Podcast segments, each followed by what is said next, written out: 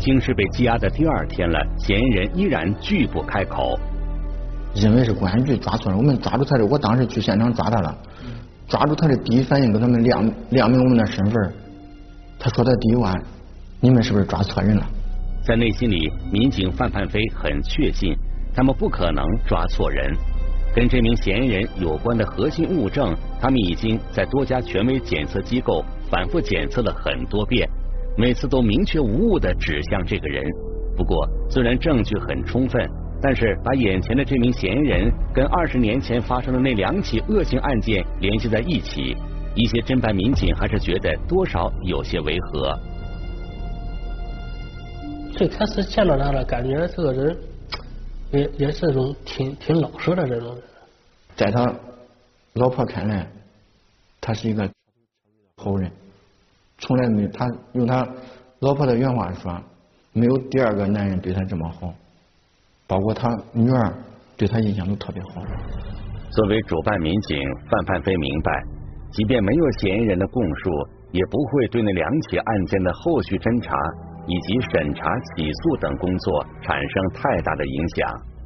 但是他还是希望这名嫌疑人能够开口。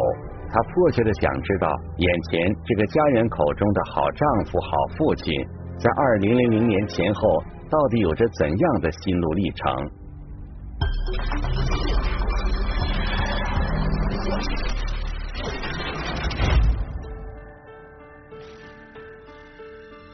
聚焦一线。直击现场。二零零零年十二月一日，家住在河南省巩义市的小学教师张林永远记得这一天，因为这一天对他来讲是漫漫长夜的开始。因为出这个事儿，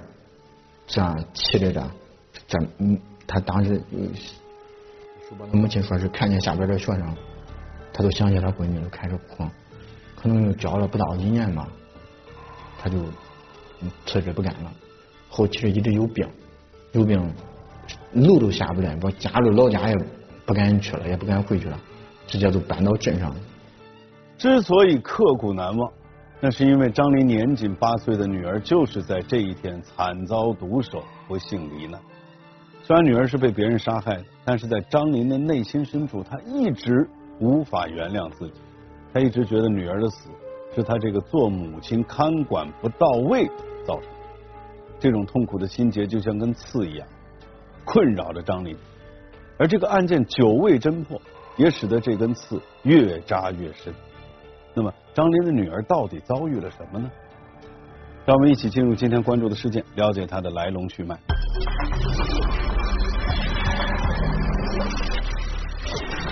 回家途中，转眼之间。八岁幼童遭遇不幸，全面排查，细致研判，案件真凶却始终不见踪影。总是等到要对受害人或者受害人家属的一个交代。一场跨越二十年的追凶历程，最终结果让人震惊。双面人生一线栏目正在播出。张林的女儿名叫小婷。对于小婷被杀一案的相关情况，巩义市公安局刑事科技研究所的季爱玲警官印象非常深刻。因为二零零零年十二月案发的时候，季爱玲入警刚满一年，那是当年对她内心冲击最大的一起案件。在放学的路上，一个小女孩就这样生命被剥夺了，那当时确实是感觉一定想法给这个案件给给他破了。这是位于巩义市东部巍巍山岭之上的一个小村庄，道路蜿蜒，沟壑纵横。二零零零年十二月一日傍晚五点多，下着蒙蒙小雨，小学教师张林带着女儿小婷一起顺着山路回家，在离家还有不到一公里的时候，小婷突然提出想去上厕所，他母亲呢就给他这个手指，让小女孩自己去这个路边的田地里边解决。小女孩的母亲呢，就在前面转转弯之后的一个路边等她。等了有十分钟之后，小女孩的母亲没有发现这个小女孩跟上来，以误认为小女孩已经回家，所以她母亲到家的时候还没发现这小女孩的时候，她母亲就慌了，根本就没有意识到会出事儿。当时那时候的通信也不发达，没有电话，然后他就是徒步去亲戚家找，结果问问没有。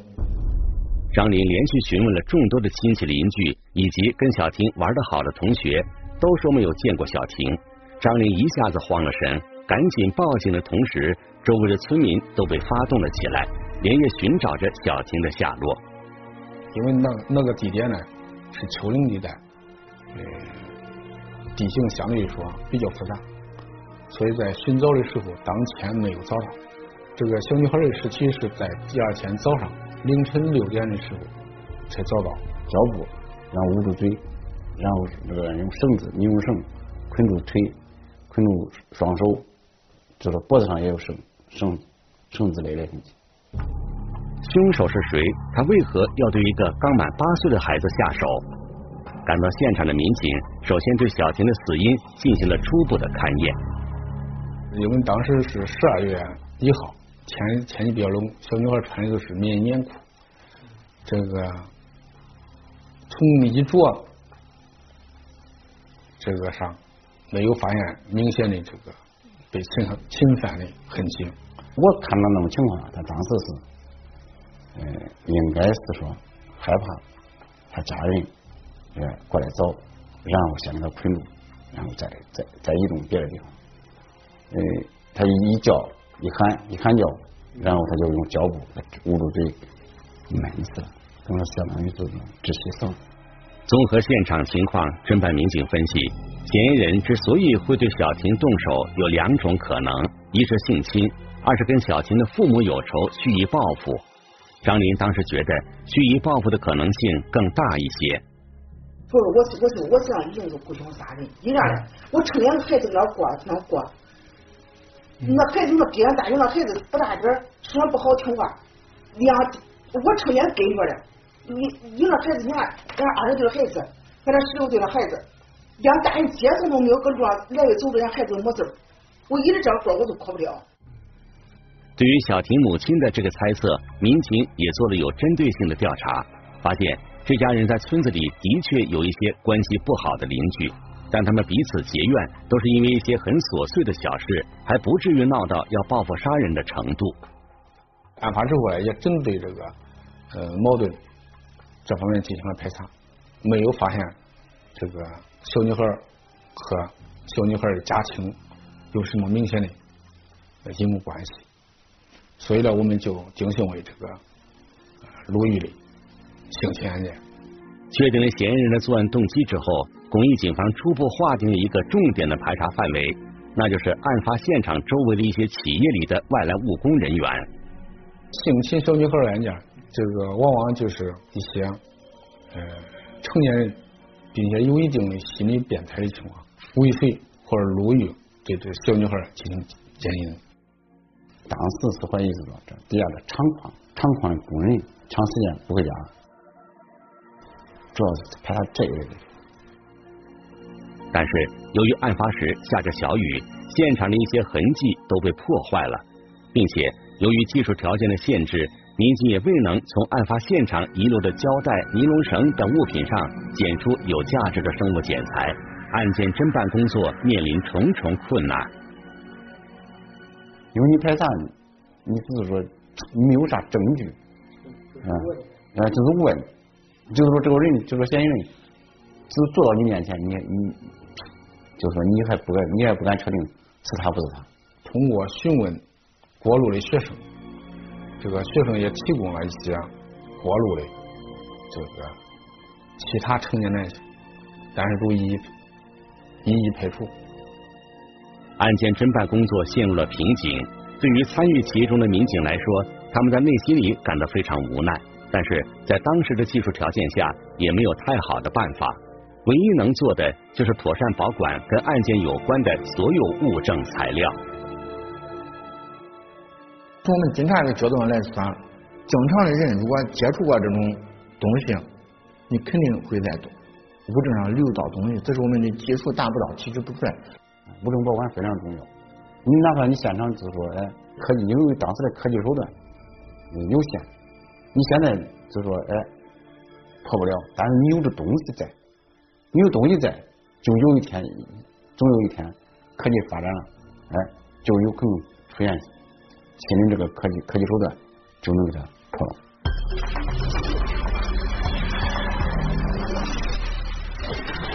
小婷被杀案件的侦办工作暂时遭遇到了瓶颈，可就在此时，负责现场勘查的赵峰伟警官却想起了另外一起未能侦破的案件。那起案件呢，是发生在小婷被害案的五个月之前，同样是一起由性侵引发的杀人案，而案发地点呢，跟小婷被害的地方直线距离不过五公里。这两起性质相同的案件，会是同一名嫌疑人所为吗？一个是他侵害对象不一样，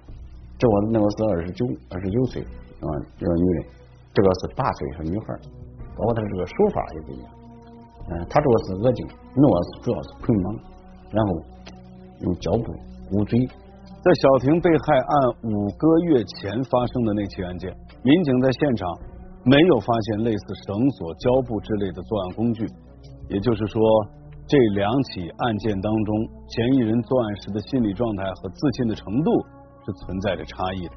也正是因为这些差异，当时啊，专案组很多民警都倾向于认为这两起案件之间没有太多的关联。那么，发生在同一年里的这两起案件，是否存在着某种关联？如果是同一名犯罪嫌疑人所为，那么作案手法为何会差异如此之大呢？我们来听听本案涉及相关各方的声音，解开疑问，还原真相。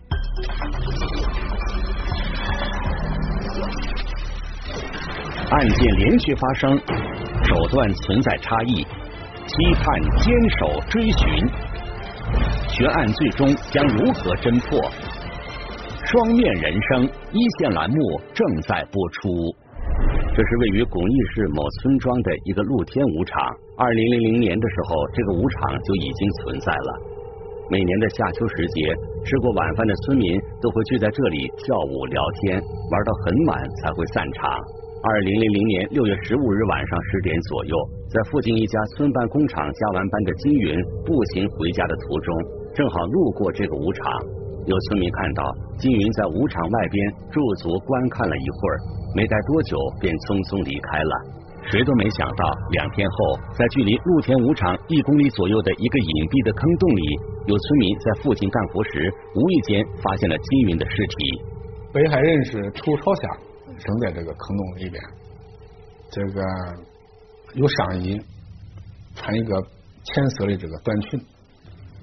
这个有一个浅色的裤头。这个被拉至这个腿弯处，当时发现这个尸体的地点是抛尸地点，他不是就是不是当时是就是加害他的地点，加害的地点应该是搁那个就是一个土土院土院下边一个地地边儿掐死了以后，然后逮住他大概行走了有一二十米，然后就给他扔到了坑里边。根据案发现场遗留的痕迹物证以及对周边区域的勘查，巩义警方很快得出了结论：金云应该是遭遇了性侵。之后，在挣脱嫌疑人逃跑的过程中，被嫌疑人追上，嫌疑人为了避免被人发现，狠狠的掐住了金云的脖子，最终导致金云窒息身亡。这个死者的丈夫呢，是在这个一个乡镇煤矿工作，经常是早出晚归。因为这两个人刚结婚，这个死者的娘家也庄，所以她丈夫呢认为她回娘家了，所以呢没有发现异常的情况，她就没没有报警。直到这个群众发现尸体了之后，她丈夫才辨认出来尸体是他的妻子。虽然案发现场距离被害人金云家不算太远。但那个位置处在田地之间，除了住在周围的村民之外，很少有人会去那里。因此，侦办民警认为，这起案件的嫌疑人很可能是熟悉周围情况的人，或者是跟被害人金云关系密切的熟人。当时这个案件发生发生之后呢，首先因为她丈夫没有报警，首先她丈夫就是一个嫌疑人之一。通过这个侦查，这个她丈夫一直都在厂里面上班。已经排除她丈夫的作案嫌疑。当时是看到那个现场情况是怀疑是，她这个女的跟这个男的，就是他俩约会，然后是这个去去去那个地里边把那个案件证明。所以呢，当时他们就是说，他能跟着他过去，那说明那他肯定是熟人，要不熟悉的人、陌生人，他都不他都不敢晚上他他敢去。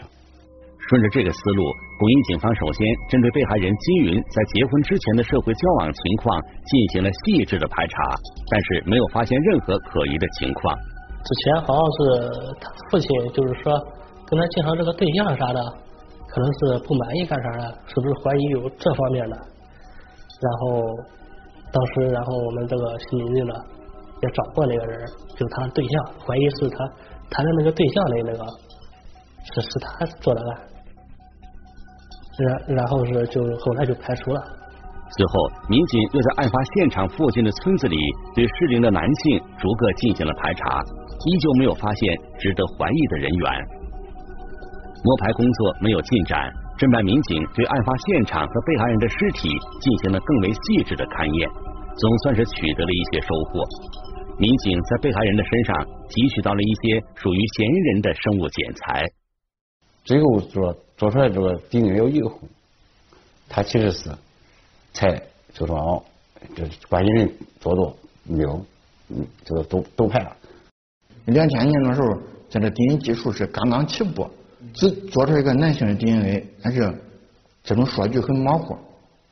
嗯，确定不了嫌疑人。而就在金云不幸遇害五个多月后。跟案发现场直线距离不超过五公里的另外一个村子里，小婷在放学回家的途中遭遇了不测。这两起案件性质相同，地点接近，但是在作案手法上存在着诸多的差异，能否并案侦查？嫌疑人是否为同一个人？这个问题曾经给巩义警方造成了很大的困扰。成年女性的时候还没有过多的控制手段，反而对小女孩有。过度的控制手段，所以这个呃，从这个受害人年龄、案发的时间，包括地点的选择，都都有所不同。所以我们当时呢，没有把这两个案两个案件一块并案侦查。当年那个年代也没有这这视频监控，也没有这这这手机，咱可以做这种电子证据，你只能人就是靠猜测，靠着去排查。因为种种客观条件的限制，发生在二零零零年的这两起案件都未能在第一时间顺利侦破。伴随时光的流逝，这两起案件慢慢成为了悬案。不过，公英市公安局的案件侦办人员一直也没有放弃寻找相关的线索。一有类似的案件发生，都会积极寻找并案侦查的可能性。所谓的刑警，特别是命案，如果不侦破。啊，可以说像灵魂一样萦绕在这个自己脑海中，所以说，作为我们公益产业化的刑警，确确实实啊有一种使命感、责任感，在其他工作中、侦破案件中，也在不断的思考、搜集啊、讨论，他们想要找一些证相关证据，总是等到要对受害人或者受害人家属给一个交代，否则我们就有职业的叫做这个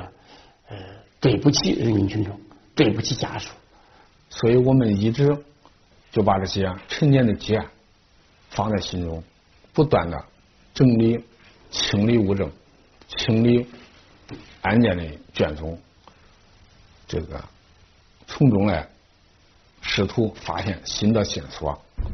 与此同时，案件久侦未破，也给被害人小琴以及金云的家人造成了很大的困扰。他们原本平静祥和的生活，因为案件的发生被彻底改变。我上个课上个课，我这句话都留下来，我一课都讲不下去，根本都念不住，你都想不到会带来多大的痛苦。后来经人家病痛的折磨，我说我一些伤痛跟着孩子孩子，我孩子害，跟你说就就起来不到十分钟左右，我孩子都害。被害人家属内心的伤痛，深深的刺激着包括赵峰伟在内的众多侦办民警。这两起未破的积案，成为了他们内心里最大的遗憾。时间转眼来到了二零二零年，以命案积案攻坚为主要内容的“云剑二零二零”专项行动，在全国公安机关深入开展。巩义市公安局对此也做出了周密的部署。啊，担架这清理，所有的物证全部都弄出来，弄出来一一再进行清理，啊，进行清理。这个排队，把哪些有的，你比如说有些应该剪彩的，有些这个需要进一步完善这个相关信息资料的，啊，有些需要再进一步侦查的，我们都都进排，排排队。通过对历年来命案积案线索的重新梳理，以及把重点案件的现勘物证重新送检，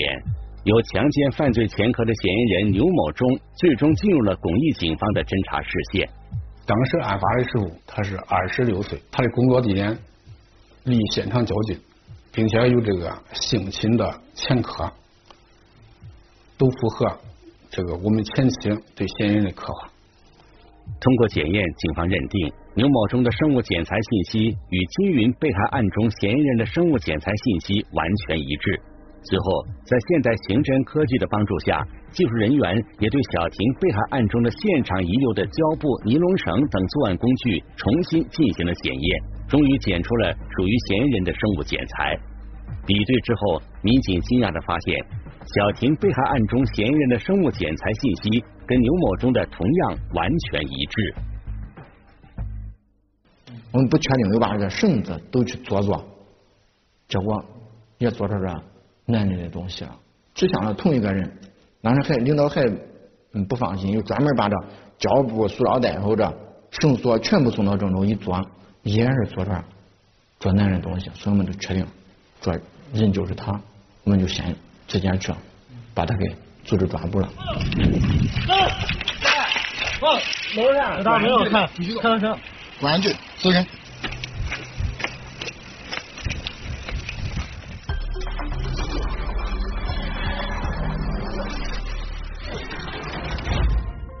这名嫌疑人牛某忠落网之后，态度非常的强硬，他拒不承认自己曾经做过涉嫌违法犯罪的事情。民警调查当中发现，牛某忠以经营机械设备为生，有车有房，有家有业，生活过得是美满富足。在女儿眼里，他是一个好父亲；在妻子的眼中，他勤奋肯干，顾家踏实，是个好丈夫。这样的一个形象。无论是周围的人，还是侦办民警，都很难把他跟两起恶性命案的嫌疑人联系在一起。但是，证据是不会说谎的。现在的牛某忠和二十年前的牛某忠截然不同的两面，到底哪一面才是他的真相呢？对于二零零零年发生的那些事，他最终。又会有怎样的说法呢？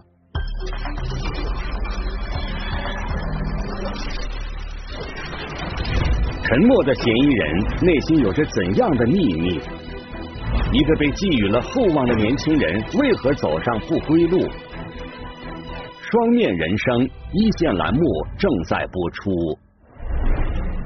面对拒不配合的嫌疑人牛某忠，民警范攀飞知道。毕竟案件已经过去了二十年，嫌疑人在内心里肯定是有侥幸的心理，认为公安机关即便找到了方向，也缺乏有力的证据作为支撑。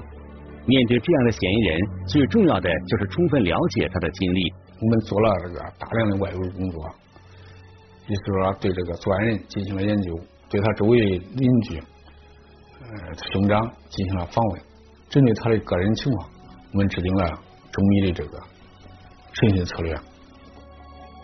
最终，在扎实的证据面前，嫌疑人牛某忠承认了相关案件事实，两起发生在二十年前的重大命案积案得以顺利侦破。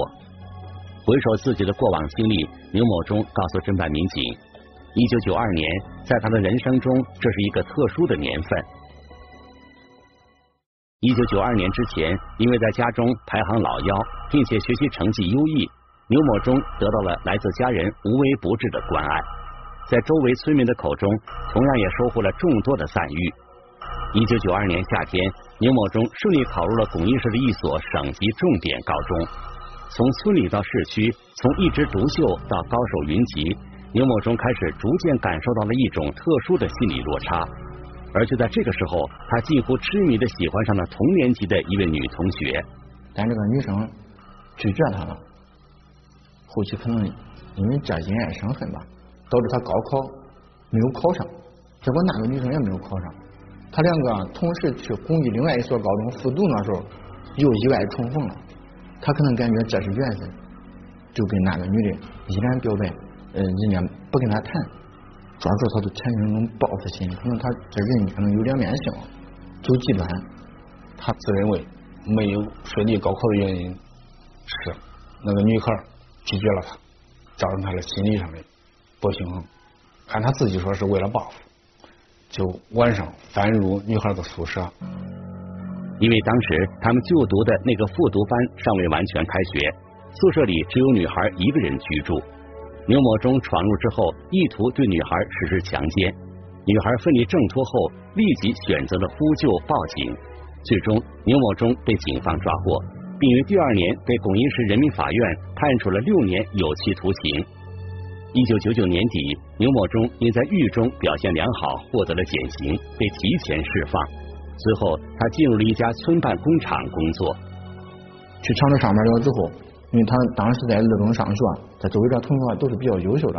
可能都来毕业了。他在那住四年，人家可能就大学毕业了，进了工业的各个职位了，就混的比较好。可能他有这种心理落差吧。看着自己的窘迫处境。刘某忠把所有的原因都归结于当初上高中时那名女同学拒绝了他，而这种偏执的心理随着时间的流逝变得越来越强烈。二零零零年六月十五日晚上，下班后百无聊赖的牛某忠到周边的村子里闲逛，无意间遇到了在露天舞场边看别人跳舞的金云，然后他看到这个被害人穿穿的这个白色裙子吧，连衣裙。然后就往这个，就是离开这个舞舞场，然后就是跟着他走着这个小路，然后过去。之后，然后就是挟持到这个这个地地旁边，然后就是嗯，就是强行跟这个被害人发生了性关系。后来跟这女的逃跑了，他去追她的，害怕其他人知道，就把那女的给杀了。这起案件发生之后，嫌疑人牛某忠也曾经担心过一段时间，但后来看到警方没有找到他，他的胆子也变得越来越大了。二零零零年十二月一日，牛某忠专门携带了尼龙绳、胶带等物品，准备实施第二次作案。由于第一起案件这个受害人有脱逃的行为，所以牛一忠就准备了绳子等作案工具，想。更完善的控制受害人，结果那天也是下小雨了，这路上没有人，他就准备走的，结果这五点多，这小学生们放学了，他看见那小女孩在旁边的地里边上厕所了，他就临时起意了。但由于后期这个小女孩的家人在现场附近寻找呼喊，小女孩听到后有这个反抗行为。有一种害怕事事情暴露，就杀人灭口。第二次案件发生之后没多久，牛某忠经人介绍，跟同在一家工厂里的女同事建立了恋爱关系。二零零一年，两人结婚，随后生子。在侥幸和恐惧中，牛某忠将一份天大的秘密深深的埋在了心底。他现在对这事已经认识到错误了。那时候他是没结婚没孩子。现在他是结婚了有孩子，他也能体会到一种做父亲的这种感受吧。历经二十年时间，两起性质恶劣的命案积案最终得以成功侦破，了却了包括赵峰伟在内的众多侦办民警内心里最大的遗憾，同时也算是给被害人的家属带来了一份迟到的慰藉。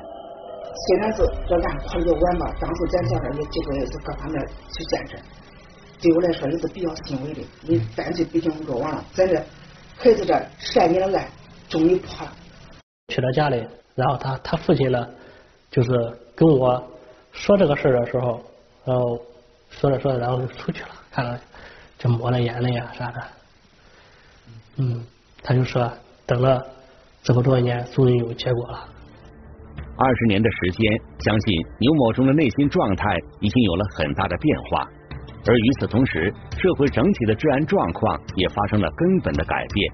以平安建设为契机，巩义市公安局正依靠建机制、打基础、抓管理等一系列举措，最大限度的减少恶性刑事案件的发生，维护辖区的安宁和稳定。持续不断的这个开展的不同形式的专项行动。挤压犯罪空间，营造这个呃整个打击犯罪的氛围，起到震慑作用。同时呢，现在我们也建立一些机制，一个信息上报、反馈、研判啊、督办、追责，整个一整套的这个机制，然后倒逼大家去做好工作，减少这个命案的发生。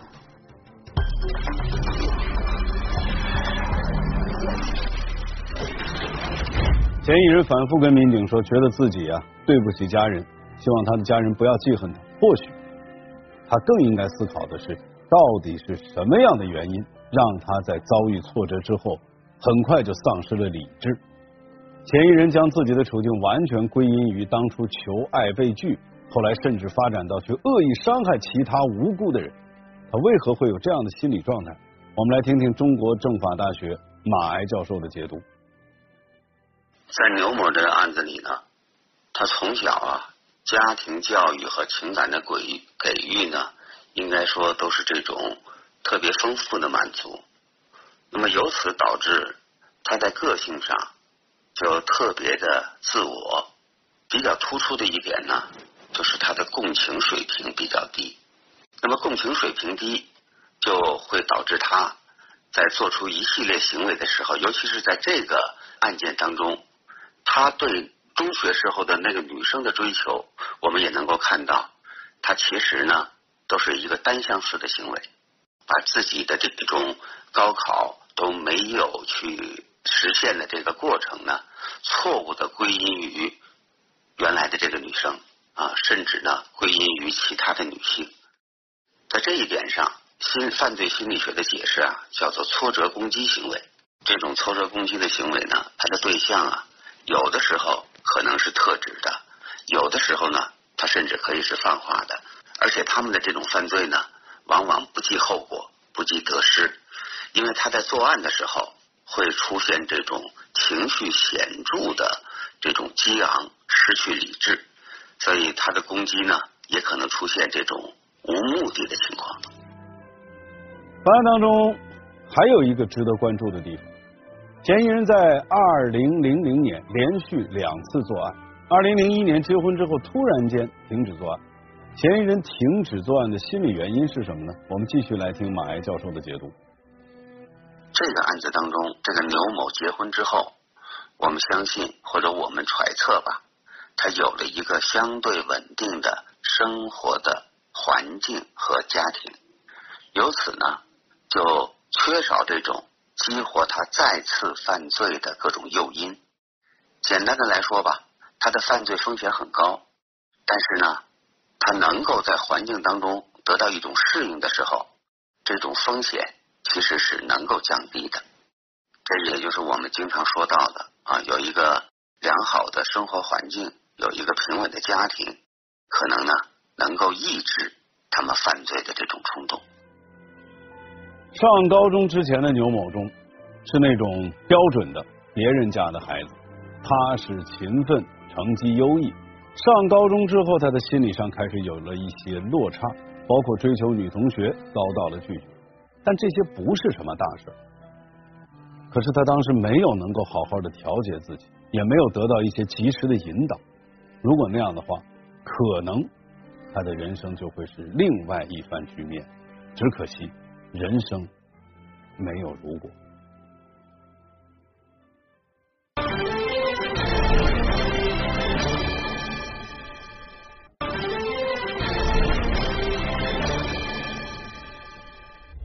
如果您想了解更多的法治资讯，您可以在微博当中搜索“一线”，关注我们的官方账号。